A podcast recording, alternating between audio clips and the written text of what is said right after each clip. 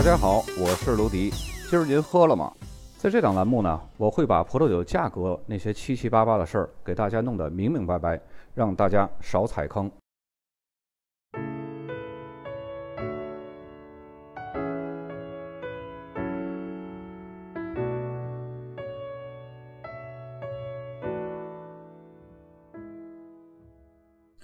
艾米利亚罗马涅产区是位于意大利的中北部，北至波河，南至亚平宁山脉托斯卡纳段，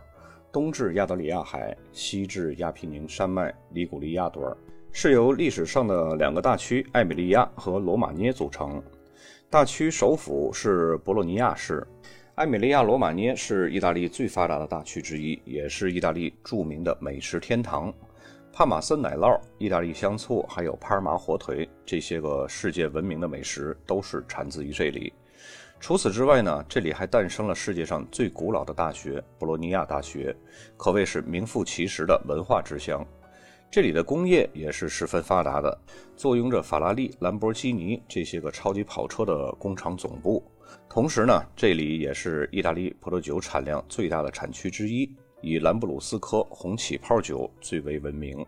如今呢，这里有两个 DOCG 保证法定产区，还有十九个 DOC 法定产区。葡萄酒的年产量是在七亿升左右，位列意大利葡萄酒所有产区的第三位。其中百分之三十三的葡萄酒呢，都是法定产区的等级。埃米利亚罗马涅大区呢，它的气候条件主要是以大陆性气候为主。同时呢，也受到地中海气候的影响，产区西部靠近阿尔卑斯山脉，寒冷的气流从山坡吹下，使得葡萄园比较凉爽。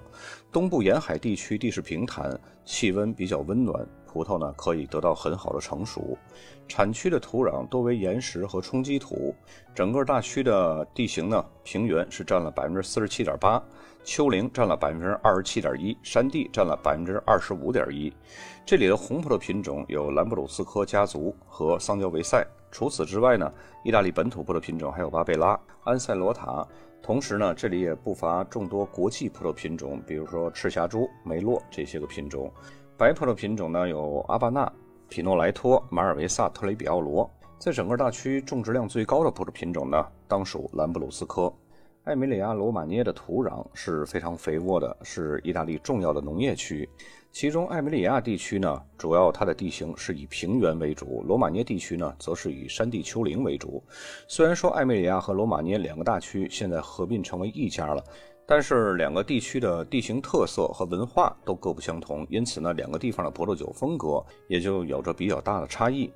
在罗马文明之前，伊特鲁里亚人就开始在艾米里亚地区种植葡萄了。之后呢，这一传统便代代相传，葡萄园延续留在了这片土地。后来呢，艾米里亚被北方蛮族所占领了。由于他们喜欢吃油脂含量比较高的食物，比如说黄油、猪肉一类的，所以呢，需要解腻的起泡酒来清口。他们发现这里寒冷的冬季呢会中断葡萄酒的发酵，但当第二年春天来临的时候呢，气温回暖，兰布鲁斯科葡萄酒又会再次发酵，变成起泡酒，刚好呢就可以满足他们的佐餐需求。于是呢，这种饮用起泡酒的习惯就保留下来了。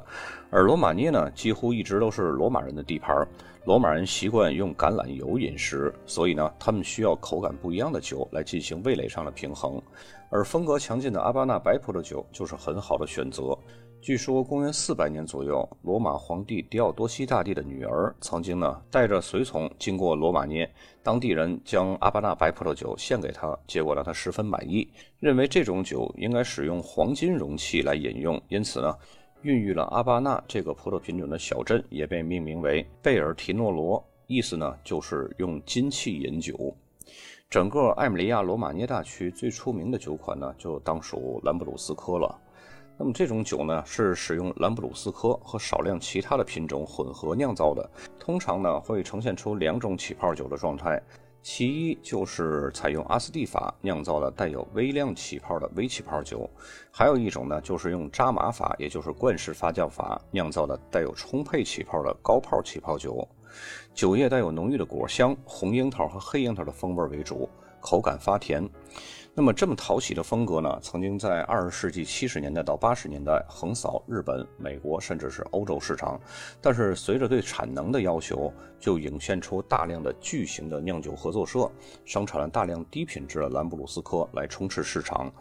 这一点呢，就如同当年德国的圣母之乳一样。那么很快呢，这种热度就随着品质低下而迅速消散了。但是最近几年，市场对兰布鲁斯科的需求有所回升。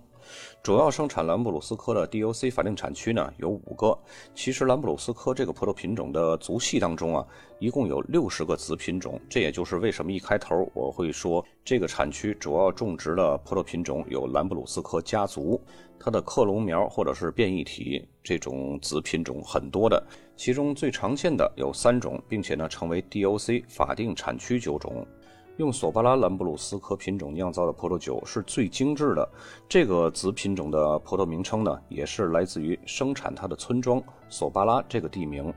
葡萄酒有着略带紫罗兰色的强烈色泽，几乎接近于桃红色，在口中的新鲜感极强，单宁却不是很强。所出产的葡萄酒 DOC 名称呢是索巴拉兰布鲁斯科 DOC。从感官的角度来看呢，口感最浓郁的是用兰布鲁斯科格斯帕罗萨酿造的葡萄酒，它有着非常浓郁的颜色，几乎呢总是泛着紫罗兰色。葡萄酒的香气浓郁，果味也是非常浓郁的，在口中呢相当清新，单宁柔顺。由于生长在摩德纳城堡镇周围呢，所以出产的葡萄酒法定名称是卡斯泰尔维兰布鲁斯科格斯帕罗萨 DOC。口感浓郁度处于索巴拉兰布鲁斯科和兰布鲁斯科格斯帕罗萨中间的是兰布鲁斯科萨拉米诺。这种葡萄品种呢，几乎是前两个葡萄品种的综合体。由它酿出的葡萄酒的颜色呢，总是非常强烈而带有特色的，香气非常优雅，味道中有着新鲜感和单宁的良好平衡。它的名字是源于圣十字教堂和卡皮区，这里被认为是该品种的诞生地。所出产的法定产区葡萄酒名称呢是圣克罗切兰布鲁斯科萨拉米诺 DOC。此外呢，以前还有一个叫做兰布鲁斯科雷基亚诺的产区，如今呢只叫做雷基亚诺 DOC。之所以可以不加兰布鲁斯科，是由于从1970年建立了这个兰布鲁斯科雷基亚诺 DOC 法定产区之后呢，修改过十几次的规则和名称，直到最后一次修改，将原有的 DOC 范围扩展到了兰布鲁斯科酿造的起泡酒以外的酒种。因此呢，可以看到这个产区的法定名称如今只是雷基亚诺 DOC，而不是兰布鲁斯科雷基亚诺 DOC。那么，只有用兰布鲁斯科酿造的雷基亚诺 DOC 呢，才会标注上兰布鲁斯科这个葡萄品种的字样。同时呢，雷基亚诺这个地方还是出产被誉为奶酪之王的帕玛森奶酪的产地。和兰布鲁斯科雷西亚诺产区相同的，以前也是生产兰布鲁斯科的五大产区之一的兰布鲁斯科摩德纳 DOC。在2009年以前，这个镇呢唯一的 DOC 法定产区葡萄酒就是兰布鲁斯科摩德纳 DOC。那么在21世纪早期呢，这里也是需要一个涵盖兰布鲁斯科葡萄酒以外的名称，这就导致了这个 DOC 法定产区葡萄酒范围的扩展，并取缔了法定产区名中的兰布鲁斯科，更名为摩德纳 DOC。除了生产兰布鲁斯科的产区以外呢，这里还有罗马涅阿巴纳 DOCG 保证法定产区。这个 DOCG 产区呢，是埃米利亚罗马涅生产白葡萄酒的代表产区，在1967年就授予了 DOC 法定产区，并且在1987年被授予了 DOCG 保证法定产区。当时这个产区呢，还叫做阿巴纳罗马涅，这个呢是意大利常用的品种在前，那么产区名在后的这种命名方式。那么当时在评审这里的等级的时候呢，并不是没有争议，争议的焦点就是这种葡萄酒值不值得冠以 DOCG 的等级，同时呢还涉及品种以及种植密度还有产量的因素。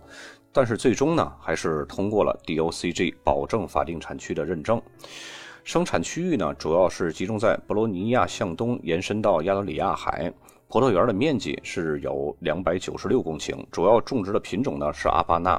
这种起伏的地形形成了跨越山路、丘陵这种多种温带的气候，是葡萄栽培的理想地形。在整个生长季节呢，岩石、石灰石和白垩基土壤的混合物提供了矿物质和酸性。亚德里亚海凉爽的微风则缓和了炎热干燥的地中海气候，使得夏季气温比较凉爽，昼夜温差更大一些。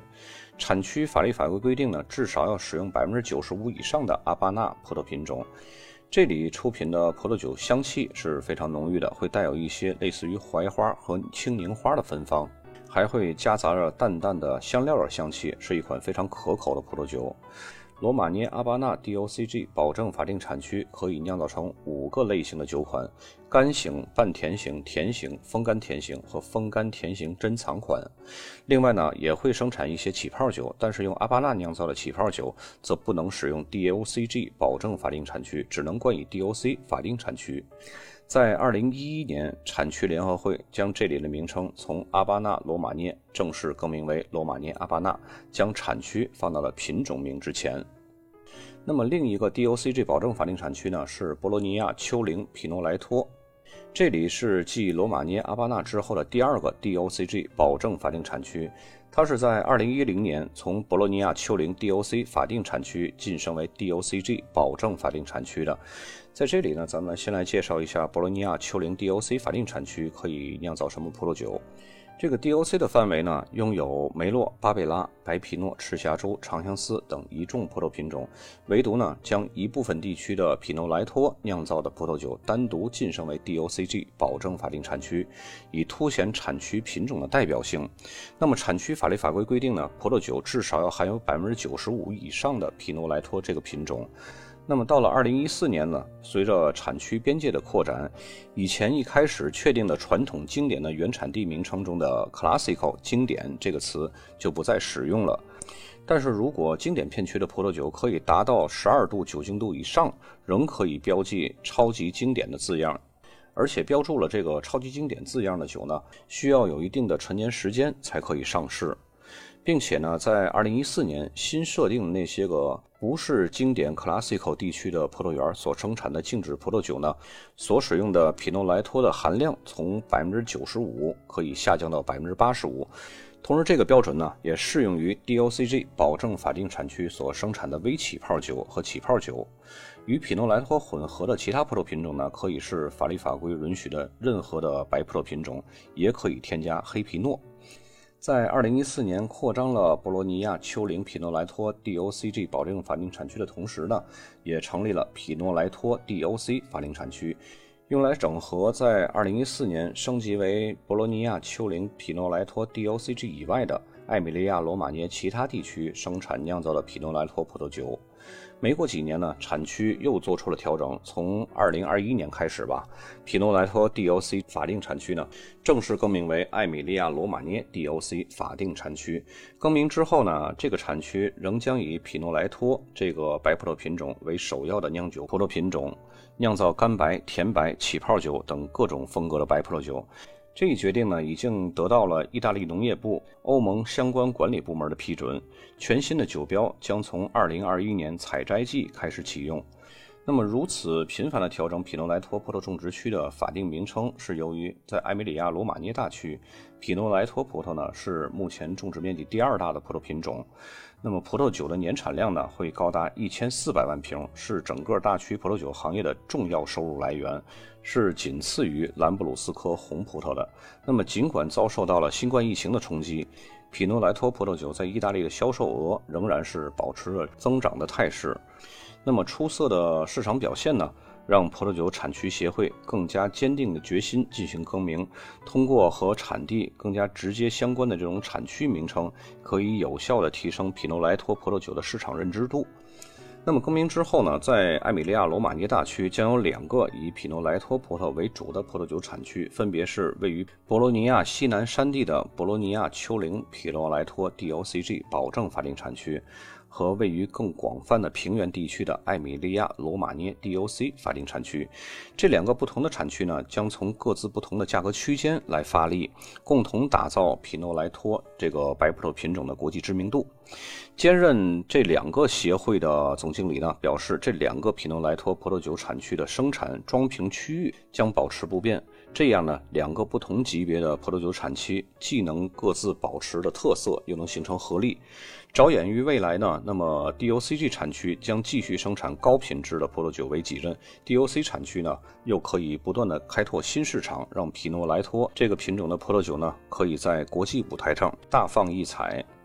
罗马涅 DOC 是在2011年被授予的法定地位，同时呢，也衍生出了一些子产区，比如说桑娇维塞罗马涅、特雷比奥罗罗马涅。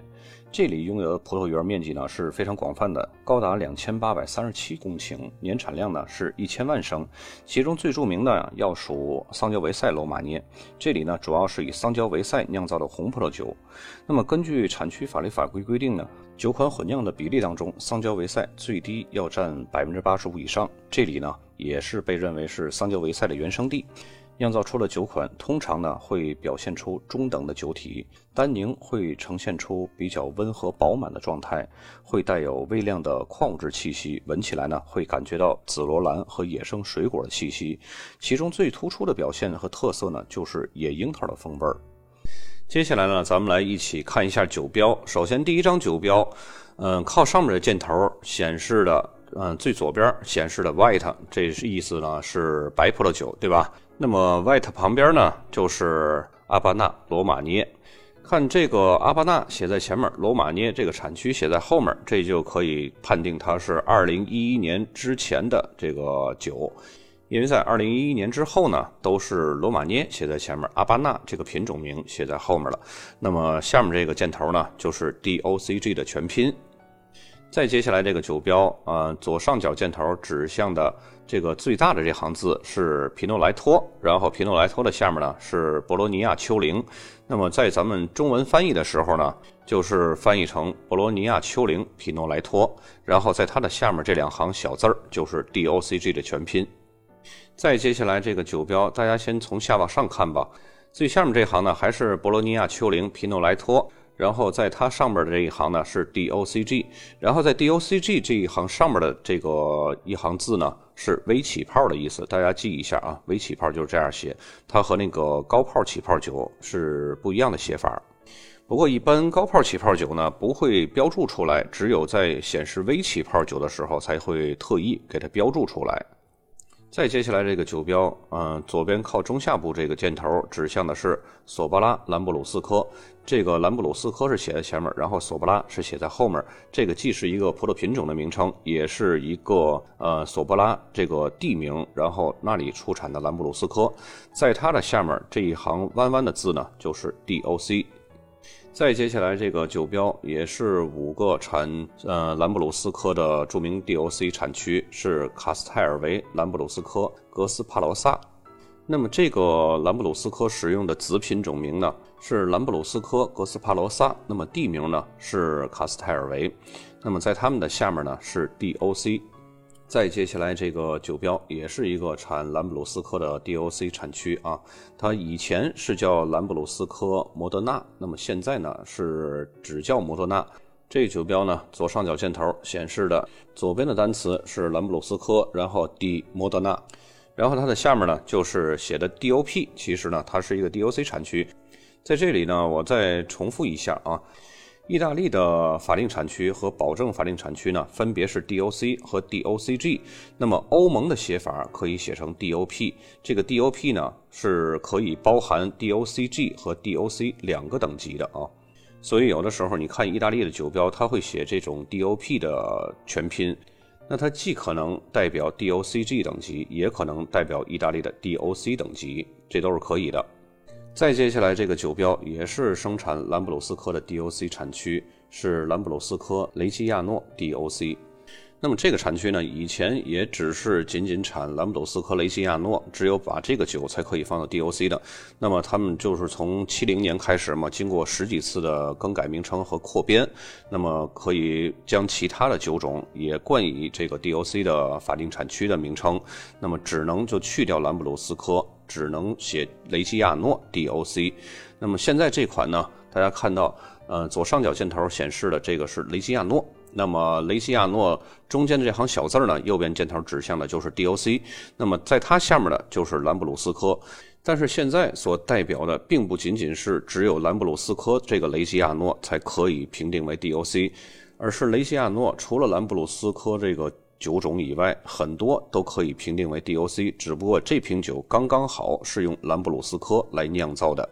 之所以选用这个酒标呢，因为这样会更具有代表性。这样呢，可以给大家展示清有哪五个可以生产兰布鲁斯科的 DOC 法定产区，以及他们的酒标都是什么样子的。再接下来这个酒标也是生产兰布鲁斯科的，这个是圣克罗切兰布鲁斯科萨拉米诺。那么咱们看一下这个酒标上这三行字，第一行就是兰布鲁斯科，第二行呢是萨拉米诺。其实呢，这个兰布鲁斯科萨拉米诺是兰布鲁斯科的一个子品种。最下面那行圣克罗切，那个是地名。刚刚我们在产区里边呢也有介绍，这个应该是圣十字，对吧？那么在酒标上呢，一般都是用直译，所以呢就按照它这个直译圣克罗切。在他们的下面那一行小字呢，就是 DOC 的全拼。再接下来这个酒标呢，嗯，大家看到左下角箭头指向的是皮诺莱托，在它的下面呢是。DOP 也是 DOP 的全称，其实呢，它是一个 DOC 的产区。那么皮诺莱托呢，就是在2014年之后诞生的这么一个用来整合在2014年升级为博罗尼亚丘陵皮诺莱托 DOCG 以外的艾米利亚罗马涅其他地区生产的皮诺莱托的葡萄酒，给他们统一划定了一个法定产区。这个法定产区呢，并没有严格的边界，只要符合这个标准，都可以叫皮诺莱托 DOC。那么如今这个 DOC 的名称呢也不复存在了，因为他们在2021年开始，这个产区呢又改名字了，改成艾米利亚罗马涅 DOC 法定产区了。只不过呢，现在这个时候咱们还找不到2021年的这个酒标，只能用这个皮诺莱托这个 DOC 来让大家认识一下。再接下来这个酒标，咱们逐一来分解一下啊。左边靠中下部这个箭头呢，指向的是罗马涅。右边靠中下部这个是 DOCG 的全拼，这两行小字儿啊，这可以忽略不计了，因为这个都是这么一个写法。那么左边靠下边这个呢是阿巴纳，是葡萄品种，然后右边的这个单词呢是 Pasito 风干。那么现在咱们主要来说这个罗马涅和阿巴纳。那么刚刚我们在一开始看到一个酒标是阿巴纳在前，罗马涅在后，是把葡萄品种名放在地名之前。那么这个为什么是呃地名在前，品种名在后呢？刚刚我们在介绍产区的时候也有介绍过，在二零一一年之后，这个 DOCG 的保证法定产区名称呢，将罗马涅这个地名排在前面了，然后把阿巴纳这个品种名放在了后面。那么至于右下角这个帕西托风干呢？呃，刚刚我们也有介绍过，罗马涅阿巴纳 DOCG 保证法定产区呢，一共可以生产五个类型的酒款，分别是干型、半干型、甜型、风干甜型，还有风干甜型珍藏级。那么这一款呢，就是 DOCG 保证法定产区的其中一个酒种。再接下来这个酒标呢，刚刚我们有说过，从二零一一年开始呢，有一个新的产区诞生了，就是罗马涅 DOC。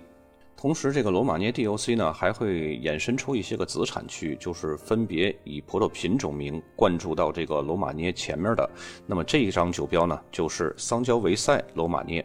大家看到左边箭头指向的是桑娇维塞 D 罗马涅。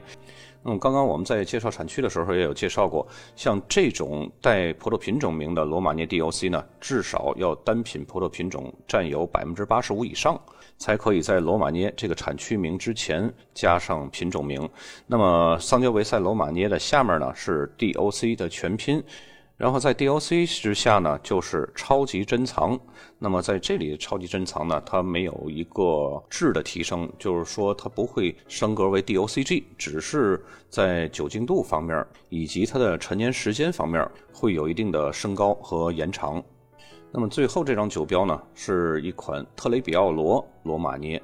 左边靠中下部这个箭头指向的就是特雷比奥罗，这是一个白葡萄品种。然后它下面呢是罗马涅，右边的箭头指向是 DOC，这个也是属于罗马涅 DOC 的一个衍生出的一个子产区吧。这是专门使用特雷比奥罗酿造的罗马涅 DOC。那么本期的节目呢，其实我们重点还是要强调那个兰布鲁斯科，大家有机会可以尝一下。当然前提是不要花太贵的价钱啊，因为它只是一个。代表性产品并不能算是完全意义上的顶尖的这种好酒。刚好我的手里边呢就有一瓶兰博鲁斯科这款酒呢，在二零一四年就是天津泰达足球队以前有个叫于根伟的那个天津泰达队长，在他结婚的时候，在他婚礼庆典上的专用酒。这款酒呢，我给大家一个福利价，五十多块，不到六十，还给你包邮。大家有兴趣的话，可以留言或者是添加我的微信。然后转账直接发货，拿回家去尝鲜。那么本期节目就到这儿，咱们下期再见。